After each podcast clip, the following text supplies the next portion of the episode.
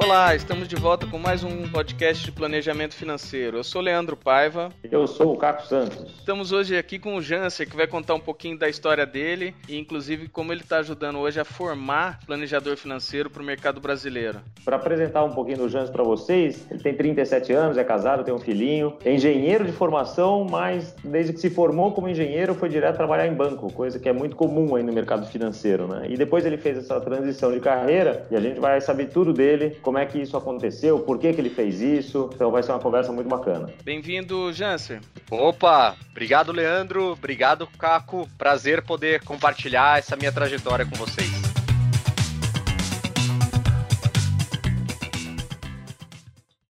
O episódio de hoje é um oferecimento da YouPlanner, o primeiro sistema para planejadores financeiros pessoais do Brasil. Para conhecer mais, acesse www.uplanner.com.br. Então, para a gente começar aquecendo os motores, conta como é que foi aí. Depois de seis anos de banco, você estava já querendo empreender, você tava, já partiu para o planejamento financeiro. Como é que foi isso? Como é que foi essa trajetória aí? Bom, para mim, um divisor de águas na minha vida foi o livro Pai Rico, Pai Pobre. Né? Quem não leu, leia. E eu li esse livro no meu último ano de faculdade, isso que me fez se interessar em ingressar no mercado financeiro. E eu apliquei sempre muito esses conceitos né, de planejamento financeiro na minha vida e vi que funcionava funcionava muito. Só que também no, no trabalhando em banco, eu vi os, o quanto as pessoas caíam nas armadilhas do mercado por não ter esse conhecimento para si. E o meu objetivo foi é, ajudar essas pessoas a tomarem suas próprias decisões financeiras, para não caírem em armadilhas e realmente poderem prosperar no lado financeiro. Muito legal, mas daí você saiu do banco e já foi fazer consultoria. Como é que foi isso? Conta um pouquinho de como, como isso aconteceu. Primeiro, inicialmente, comecei com, como educador financeiro financeiro, né? E eu vejo uma, uma diferença muito clara hoje entre educador financeiro e planejador financeiro. Como educador, eu dava cursos e palestras. Então eu falava com muita gente ao mesmo tempo, mas ninguém em particular. Então as pessoas saíam da, do, dos meus cursos, das minhas palestras, muito animadas, com aquele conhecimento novo. Só que efetivamente eu não sabia se elas realmente estavam partindo para a prática. E comecei a receber alguns feedbacks de pessoas falando: Janser, adorei sua palestra, adorei seu curso, mas eu não sei qual o próximo passo para eu dar com o meu dinheiro tem alguma forma de você me ajudar, pegar na minha mão mesmo, assim, pra gente fazer junto? E foi aí que eu comecei a fazer esse trabalho mais pessoal e comecei a, a participar da transformação da vida dessas pessoas. Isso fez muito mais sentido para mim. E aí eu mudei o meu modelo de educador financeiro para planejador financeiro pessoal, onde realmente eu entendo a particularidade de cada pessoa, cada família e ajudo como se pegando na mão mesmo a fazer essa transformação acontecer. E quando você saiu do banco, como é que foi essa transição? Como é que foi esse momento de começar a empreender? Você já tinha isso é, dentro de você ou você teve medo? Você teve algum apoio, apoio da família? Como é que foi? Olha, é, tive medo, sim, claro, acho que todo mundo tem, mas é, sempre recebi muito apoio. Eu tinha acabado de casar, então eu tinha a minha, a, a minha esposa trabalhando e a gente brincou. Agora você vai ser a renda fixa da casa e eu vou ser a renda variável. Então ela sempre me apoiou muito. E eu lembro minha mãe também me falando, até falei sobre isso no evento que a gente teve, mesmo com planejamento financeiro para fazer a transição, eu já estava financeiramente preparado para essa transição, com uma reserva de emergência de três anos, né? Mesmo se eu não tivesse renda nenhuma, e mesmo assim, ainda com medo de dar espaço. Eu lembro minha mãe falando assim: que se eu, se eu tinha certeza do que eu queria, eu não poderia, o medo não poderia me paralisar. Ela falou assim: o medo serve para alertar a gente, mas ele não pode crescer a ponto de nos deixar paralisados para seguir o nosso sonho. E aí, em vista disso, o apoio da minha esposa, da minha família, eu realmente dei esse passo de empreender. Só que eu falo que a gente sempre se acha um bom empreendedor, só que a gente não, não é preparado, né, nem no nosso sistema educacional, para ser para ser empreendedores. E eu falo que eu só consegui realmente virar a chave pro empreendedorismo depois de três anos ali dando cabeçada, patinando, para entender realmente o que é a vida empreendedora. Então, embora com, mesmo com uma boa formação educacional, feito uma boa faculdade pública, eu percebo que a nossa cabeça não é preparada para o empreendedorismo. Então, a gente realmente precisa aprender com alguém que já fez ou realmente na tentativa tentativa e erro para ter essa experiência na pele de que empreender é muito, muito diferente mesmo do que uma vida CLT. Com esse seu DNA de palestra, de curso de educação financeira, em algum momento você entendeu que era necessário justamente criar alguma coisa para ajudar quem quisesse empreender nessa área, não é isso? Exato. Quando eu mudei primeiro, né, como educador financeiro, tinha um modelo de vender cursos e palestras. Foi uma época de, extremamente difícil, né? Se a gente hoje ainda tenta convencer as pessoas do valor da educação financeira, imagina há oito anos atrás, né? Então foi uma época muito difícil. Quando eu mudei o meu modelo de negócio pro planejamento financeiro pessoal, ainda enfrentei muitas dificuldades e, e até que realmente consegui me consolidar, né, como um profissional autônomo no, no modelo de planejador financeiro. E eu percebo que muitos bons profissionais acabam ficando pelo caminho. Muitos bons profissionais que poderiam impactar a vida de dezenas, centenas, milhares de famílias acabam não conseguindo sobreviver a essa, esse primeiro, primeiro desafio de uma carreira empreendedora. E aí foi quando eu me juntei à GFI, a gente teve a, a, realmente a ideia de compartilhar esse nosso aprendizado na Academia de Planejamento Financeiro GFI, onde a, a gente ajuda empreendedores realmente a entender bem esse mercado e como se consolidar na profissão de planejador financeiro de uma forma rentável e sustentável.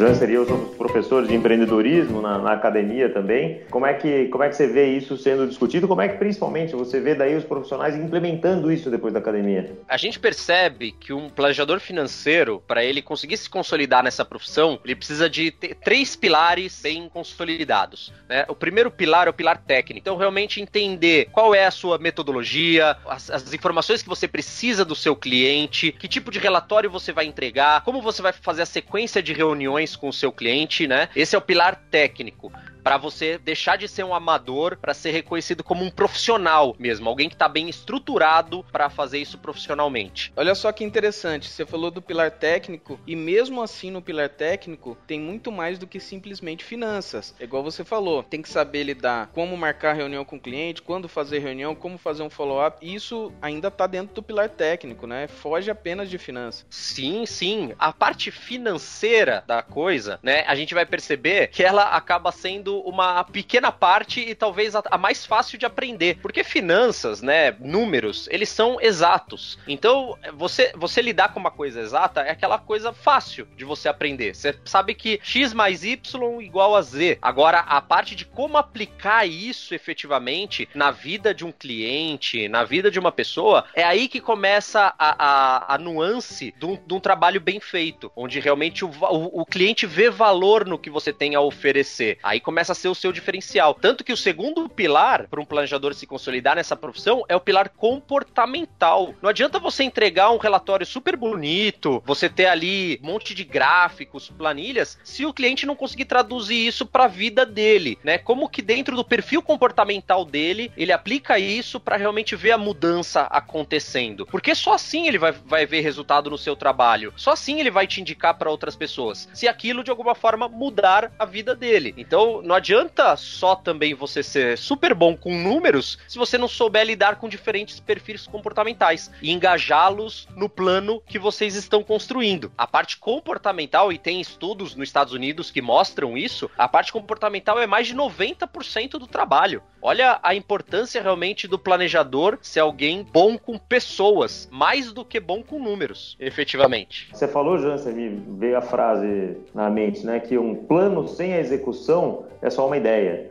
Né? Então, saber como ajudar o cliente a, a, executar aquele plano, que às vezes é pegar na mão, às vezes é empurrar, às vezes é, é enfim, tratar do comportamento mesmo, né? E, e, saber como fazer isso é fundamental, então, na vida de um planejador. Exato. Eu falo que até planejadores financeiros também têm planejadores. Olha que interessante, porque não é só o conhecimento, é a disciplina também. O planejador financeiro, ele ajuda o cliente a realmente sair da zona de conforto, a implementar. Então imagina um planejador financeiro que ele tem uma esposa, que é o meu caso, inclusive. É, a minha esposa não me vê como planejador financeiro dela. Ela me vê como alguém que é, é que tem conflito de interesse na nossa relação para falar de dinheiro. Então muitas vezes a gente precisa de alguém de fora para nos ajudar o casal mesmo tendo esse casal podendo ter todo o conhecimento do mundo sobre finanças, para ter um alinhamento de visão, para ter disciplina no, no plano que está sendo construído. Então, olha como o trabalho do planejador financeiro é muito valioso. Ele, ele ajuda muito com conhecimento, sim, e mesmo a,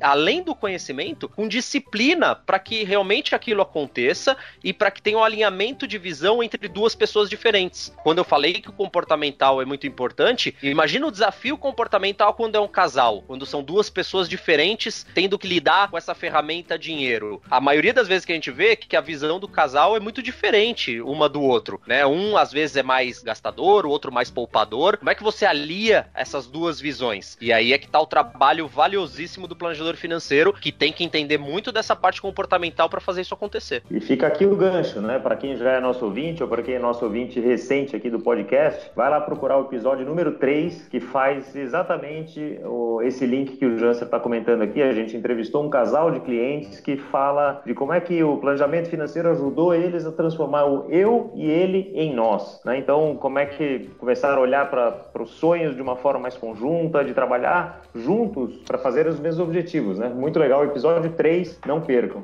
Por falar em três, você falou do pilar técnico, que é o primeiro, o segundo, que é o comportamental. Qual seria o terceiro, Jansen? Terceiro pilar é justamente do empreendedorismo. Até agora, se você tiver muito bem consolidado o pilar 1 e o pilar 2, você está muito bem preparado para atender meia dúzia de clientes, né? Meia dúzia de clientes você vai ver que você consegue atender de forma excelente. Só que isso é suficiente para você transformar isso numa profissão, numa carreira? Não. Você realmente vai ter que ver como você vai expandir isso para atender dezenas, centenas de clientes para isso ser viável financeiramente. E aí é que vem a construção de um bom modelo de negócio. Qual vai ser seu público-alvo? Que soluções você vai apresentar? Que ferramentas você vai precisar? Que infraestrutura você vai usar? Como você vai atrair esse cliente? Quanto vai cobrar? Como vai cobrar? Tudo isso tem que estar tá muito bem consolidado num plano de negócio, no seu modelo, para que você realmente consiga expandir e atender muitos clientes para se tornar sustentável esse negócio. E se você não tiver isso muito bem feito, muito bem consolidado, aquela meia dúzia de clientes vai começar a te exigir demais, você nem vai conseguir expandir o seu negócio. Agora, se você construir sua base com um bom modelo, você vai conseguir fazer esse, esses seis clientes virarem 20, virarem 50, virarem 100, um indicando para o outro e você conseguindo crescer em escala. Quem sabe até começando a ter outros planejadores financeiros na sua equipe para realmente realmente isso poder crescer e aí sim a gente é, alcançar o nosso objetivo maior na academia é que todos os brasileiros tenham acesso a um planejador financeiro. Só que a gente sabe que para todos os planejadores terem acesso a um planejador, precisa começar com bons profissionais conseguindo se consolidar nessa profissão. Então a gente se preocupa muito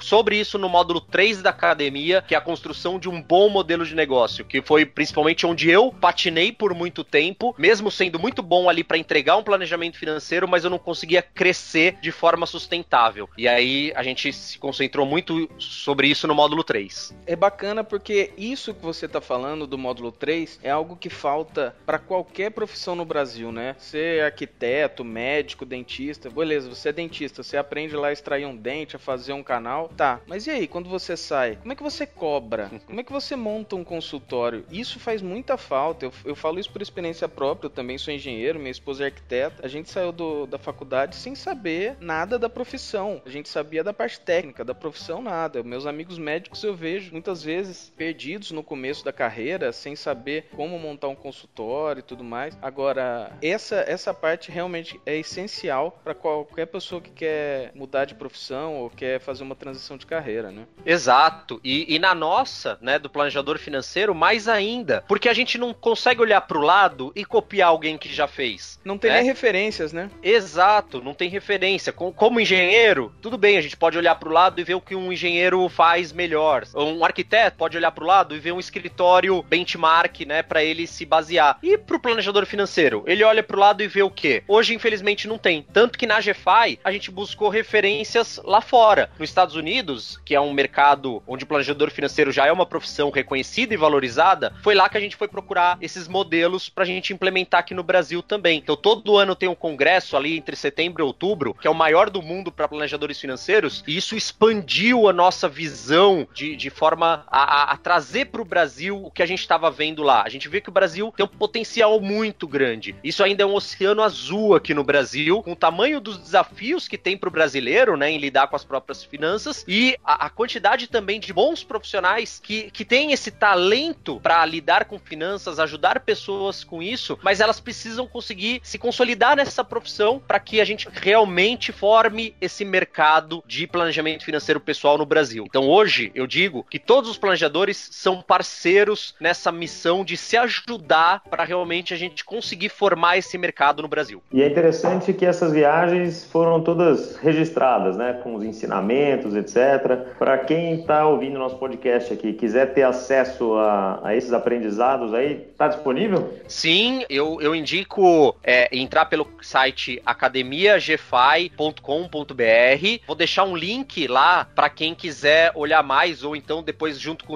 com esse podcast, a gente pode deixar o link para a última viagem que foi feita ano passado. Inclusive, o Caco ajudou muito a, a ter esses registros, né, Caco? Da viagem para Chicago no ano passado. Vai ter um link aí para essa viagem, todos os ensinamentos que a gente trouxe de lá.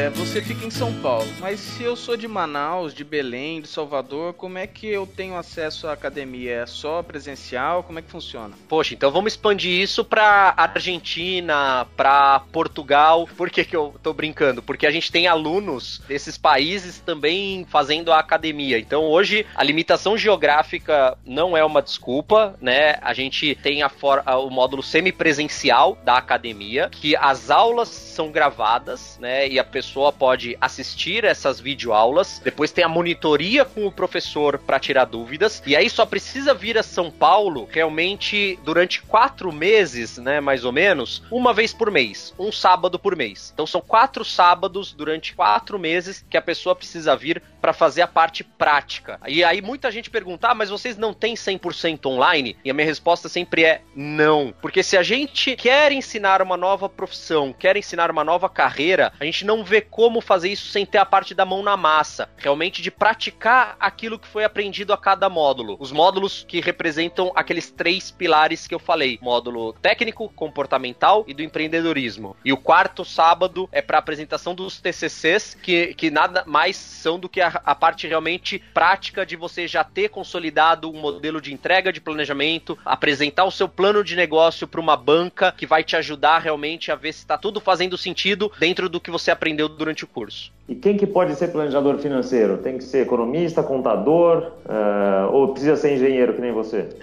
Não, a gente percebe que essa profissão, né, e, a, e, o nosso curso, a Academia de Planejamento Financeiro, tem sido procurada por, pelos mais diferentes perfis. E aí, quando alguém com um perfil muito diferente, por exemplo, um médico, a gente já teve todas as profissões que vocês podem imaginar procurando a academia. Mas vamos pegar um médico que todo mundo acha que não tem nada a ver com planejamento financeiro. Quando um médico procura a academia, querendo fazer o curso, por exemplo, ele pergunta se ele tem que ser engenheiro, se ele tem que ser do mercado financeiro. E a minha resposta é não. Mas tem sim alguns pré-requisitos para fazer academia. Primeiro pré-requisito, tem que fazer o planejamento financeiro ótimo para si mesmo. Então, a primeira coisa é ele ser um exemplo de planejamento financeiro. Não adianta ele querer ajudar outros a fazer planejamento financeiro se ele mesmo não é um bom exemplo de planejamento financeiro. É aí que nasce um planejador financeiro. Quando as pessoas em volta começam a pedir dicas, muitas dicas para você sobre dinheiro, quer dizer que elas veem em você um exemplo de, de planejamento financeiro. Então, esse eu diria que é o primeiro pré-requisito, né? O segundo pré-requisito é gostar de pessoas, porque o planejador financeiro ele vai passar o dia inteiro querendo conversar com pessoas, entender o contexto delas, entender a realidade, para traçar um plano que faça sentido para elas. E o terceiro pré-requisito é realmente se ver numa carreira empreendedora, realmente se ver lançando numa carreira ainda nova no Brasil e cheia de desafios. Então eu diria que esses são os três pré-requisitos maiores para quem quer ser planejador financeiro. E falando sobre a carreira, Janser, de planejador financeiro, quanto que é um tempo médio para um planejador novo se consolidar no mercado? Olha, uma boa pergunta. A gente recebe dois perfis: planejadores que já atuam, mas querem realmente validar e melhorar os seus modelos, e planejadores que estão totalmente do zero. Só talvez atenderam alguns primeiros clientes, mas de graça ou cobrando um chopp, né? Como a gente fala, o, o Leanderson fala muito dos primeiros atendimentos dele, que era no barzinho ali, uh, tomando um chopp pra dar dica pros amigos. Pra academia, uh, a gente tem todos os perfis. Durante a academia, a gente já percebe que aquele que começa do zero, ele já faz os seus primeiros atendimentos. A gente incentiva muito isso. Tanto que muitos planejadores já pagam o, o valor investido na academia com os primeiros clientes que eles já atendem. Outros planejadores que já estão se consolidando realmente conseguem fazer isso melhor já durante a academia. Para responder objetivamente a sua pergunta, né, a academia demora três meses e meio, onde a pessoa durante a academia já consegue ir fazendo testes, inclusive cobrando por isso. Depois de formado na academia, para aquela pessoa que realmente vai colocar totalmente seu foco nisso, a gente vê que os primeiros seis meses são muito importantes para essa consolidação. Tanto que o, os, os planos de negócio que a gente avalia na banca ali do TCC do módulo 3 normalmente demonstram isso. Os primeiros seis meses são de consolidação na carreira. Então o que eu diria para quem está ouvindo é: quem realmente realmente tá afim de pôr a mão na massa, dar um foco nessa carreira, depois de formado na academia, os primeiros seis meses são aqueles ainda de teste mais embasado por tudo que já aprendeu na academia, já fez durante a academia, para realmente se consolidar nessa profissão. E realmente esse foi o nosso objetivo. O que eu, por exemplo, demorei três anos para me consolidar na profissão, a gente quer que a academia seja um acelerador disso, para que possa ser reduzido esses tempos para seis meses, por exemplo, seis meses a um ano, para justamente as as pessoas conseguirem passar por essa fase de arrebentação e aí ver uma carreira crescente e sustentável. Isso você tem evidências que tem funcionado, né? Sim, sim. Temos, temos alguns cases que a gente vem estudando, inclusive um deles a gente vai fazer uma sala VIP sobre isso, né? É um bate-papo que a gente chama com essas pessoas e que demonstram justamente essa trajetória aí para quem realmente saiu da academia com foco total em fazer o seu plano de negócio acontecer. Muito bom. E bom, e não tem como a gente falar da, da carreira de planejador financeiro e tal. Para muitos ouvintes aqui deve estar tá aquela, deve ter aquela pergunta assim: legal, e eu preciso ter o CFP, a famosa sopinha de três letrinhas aí que é tão famosa nesse meio. É, eu preciso ter o CFP para ser um planejador financeiro, para fazer academia. É, então, conta para gente aqui, para os nossos ouvintes, como é que, qual é a sua visão sobre isso? Não precisa. É, hoje, a profissão de planejador financeiro ela não é regulamentada, o que significa que qualquer um pode desenvolver o seu modelo de negócio e começar a atender o cliente. Claro que, para você cons conseguir se consolidar nessa profissão, você vai ter que fazer isso de uma forma, como eu falei, sustentável. Então, não adianta nada você tentar também da sua cabeça tirar tirar um modelo e achar que em um mês você já vai estar tá fazendo isso muito bem, porque para qualquer profissão, né, isso não funciona. Tem que ter realmente um bom embasamento, a, a carreira ser construída em bases sólidas. Mas não é necessário ter CFP para começar, portanto, até porque para você tirar o CFP, para quem nunca trabalhou no mercado financeiro, nunca trabalhou atendendo clientes, é, você não vai conseguir nem comprovar os três anos de experiência né, que são necessários para o CFP. Você pode até estudar, passar na prova, mas quando chega no, na, na questão de experiência comprovada, as pessoas ainda não têm. Então, justamente, você precisa ter, desenvolver esse trabalho antes de tirar o CFP. O CFP eu vejo como um grande selo de qualidade, sim, a ser perseguido e um plano de médio a longo prazo para quem vai lá, começa a fazer seus atendimentos, se estruturar para essa carreira e aí você, o próximo passo vai ser buscar um diferencial. E aí o CFP vai ser esse grande diferencial para sua carreira. Muito bom, Janser. Eu acho que conseguimos dar uma, uma geral sobre como funciona a academia. Quem tiver a fim de conhecer melhor, a gente vai deixar aí na descrição do podcast uh, uh, o site da academia, link para os vídeos interessantes de ver. Muito obrigado pela sua presença. Poxa, eu que agradeço o espaço. Eu sou o maior fã de falar sobre a carreira, porque eu vejo hoje isso fazendo parte do meu propósito. Quando eu saí do banco, eu queria ajudar todos os brasileiros a tomarem melhores decisões financeiras. Eu faço isso hoje através de cada aluno formado, porque eu sei que eu vou estar ajudando a impactar aquelas famílias que eles vão atender diretamente. Então, sou totalmente disponível para tomar café, conversar sobre a carreira. Hoje isso faz parte do meu propósito de vida e realmente da minha missão de fazer com que cada brasileiro tenha acesso a um bom planejador financeiro, tenha o seu próprio planejamento financeiro, que eu vejo que transforma vidas.